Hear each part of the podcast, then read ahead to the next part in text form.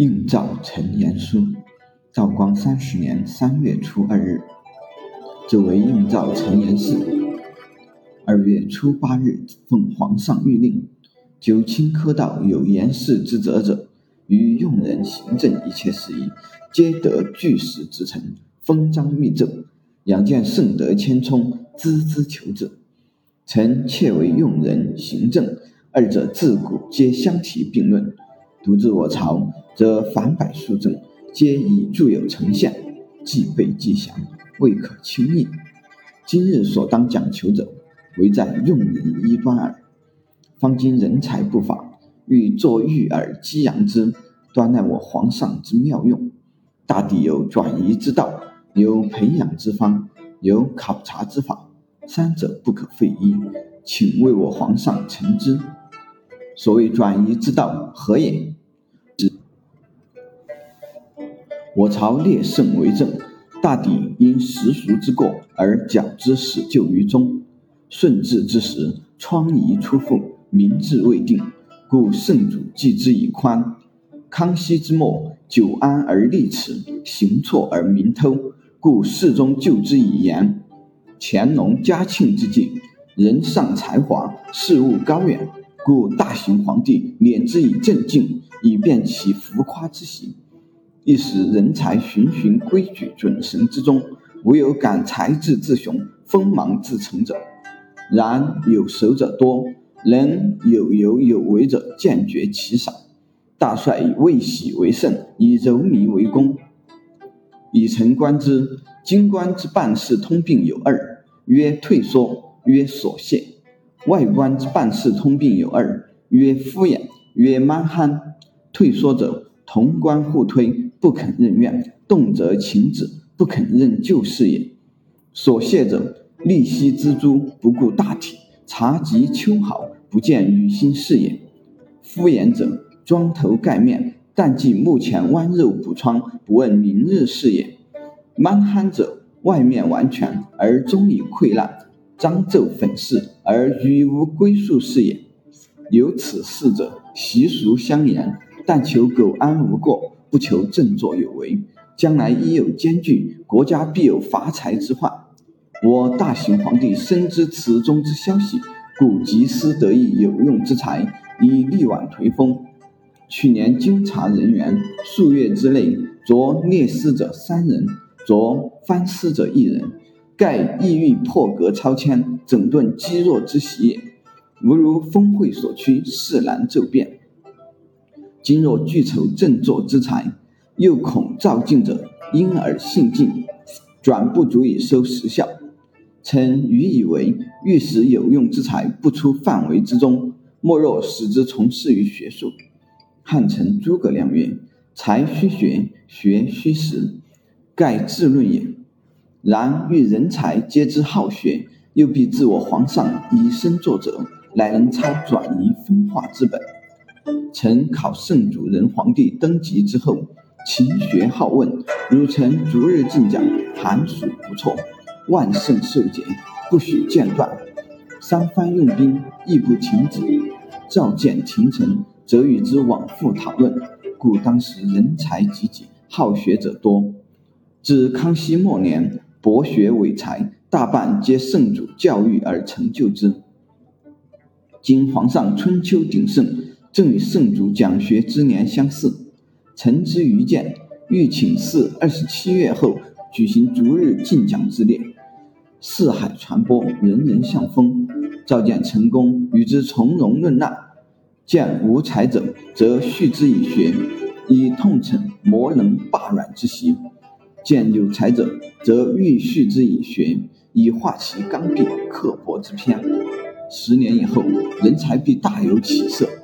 一人点学于宫中，群英鼓舞于天下，其机在此，其效在彼。康熙年间之往事，昭昭可观也。以今日之萎靡因循，而期之以振作，又虑他日更张奋刺，而责之以诗书。但其莫运而前移，不肯矫枉而过正，盖转移之道，其略如此。所谓培养之方何也？凡人才未登仕版者，孤不惧论。其已登仕版者，如内阁、六部、翰林院为荟萃之地，将来内而倾向，外而督抚，大约不出此八衙门。此八衙门者，人才数千，我皇上不能一一周知也。培养之权，不得不责成于堂官。所谓培养者，约有数端：曰教诲，曰甄别，曰保举，曰操作。堂官之于思源，一言嘉奖，则感而图功；片语责惩，则畏而改过。此教诲之不可还也。征疾不除，则难会减色；害马不去，则奇迹短气。此甄别之不可还也。嘉庆四年、十八年，两次令部院各保司员，此保举之成案也。雍正年间，甘汝来以主事而赏人参，放知府。嘉庆年间，黄须以主事而充翰林，入南斋，此操作之成案也。盖常论之，人才辟之何价？堂官之教诲，由众之云子矣。甄别则去其狼流也，保举则由灌溉也。皇上操作，辟之甘雨石匠，苗勃然兴也。堂官常常倒数，辟之农夫日日田间，乃能熟悉社事也。今各衙门堂官多内廷行走之员，或累月不克倒数，与司员横不相袭。自掌印、主稿数人而外，大半不能识面。辟之家和郎友，听其同声同诺于犬母之中，而农夫不问。教诲之法无闻，甄别之力亦废。今奉明诏保举，又但及外观，而不及精致培养之道，不尚有未尽者哉？自请岁以来，六部人数日多，或二十年不得补缺，或终身不得主改。内阁、翰林院员数以三倍于前，往往十年不得一差，不迁一制，故以因才催错也。而堂官又多在内廷，终岁不获一件。如吏部六堂，内廷四人；礼部六堂，内廷四人；户部六堂皆职内廷，翰林两掌院皆职内廷。在诸城随侍御员，本难分身入属。而又或兼设两部，或管理数处。